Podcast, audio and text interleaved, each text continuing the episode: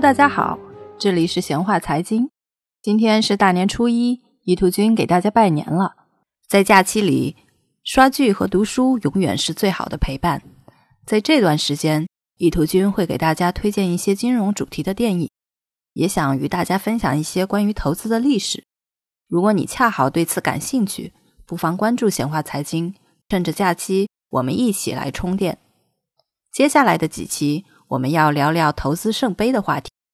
常言道，有人的地方就有江湖，有江湖的地方就有流派。但要论哪个流派的武学最高，这恐怕是一个很难有定论的事情。在金庸的小说里，也从来不会把武功最高的人奉为武林盟主，从此一统江湖。有道是：“江山代有人才出，各领风骚数百年。”如果把投资界也看作是一个有着十八般武艺的江湖，那么将其中激荡百年的探索汇编成系列文章，想必也是一部精彩的读物。圣杯的话题要先从圣杯的由来讲起。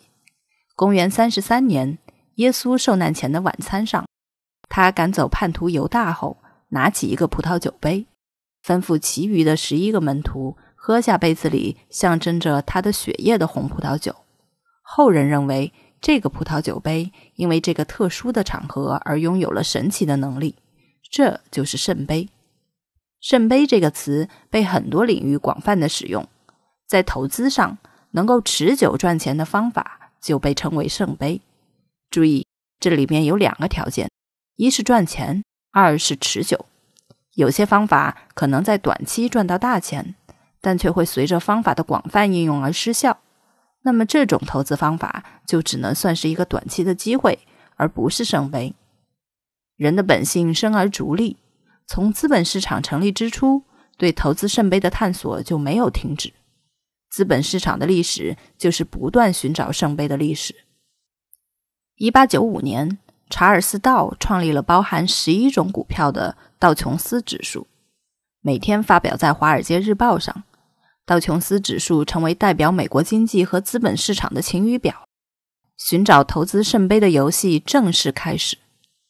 二十世纪初，代表技术分析的道士、波浪和江恩三大理论登场。他们相信市场行为涵盖一切信息，相信价格永远沿着趋势运动，相信历史会不断的重演。学界也不甘寂寞，先后提出了投资组合理论和期权定价模型。把投资收益和风险的度量变成精确的数学，华尔街从此进入金融数学的时代。借助学界的数学模型和先进的计算机系统，量化投资开始兴起。更多更广泛的数据被挖掘和分析，投资决策和评价都通过机器做出，人主观的影响降到最低，投资成为稳定、系统、快速、有纪律的行为。基本面投资者却认为，投资的成功决策从来不是通过敲计算器能够得到的。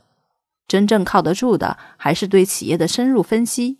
有护城河的优质企业会持续为股东创造价值，这些价值日积月累，复利回报，长期的收益是惊人的。全球经济动荡的时候，长期持股的投资者免不了大幅回撤。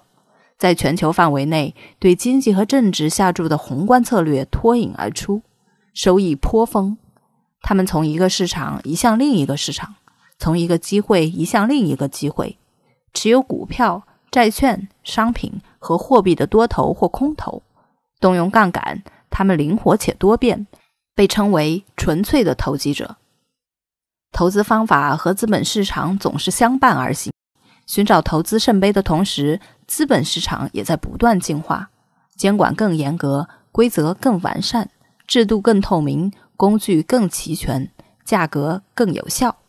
这些反过来又会促使投资方法不断改进升级。耶稣两千年前用过的杯子，我们永远不可能知道它的真实模样。技术分析、数学计算、量化、价值投资、宏观策略。哪个投资方法会笑到最后？投资领域的圣杯真的存在吗？我们下期接着聊。欢迎关注显化财经在微信的同名公众号，一同了解好玩的财经话题，探秘新金融。我们下期见。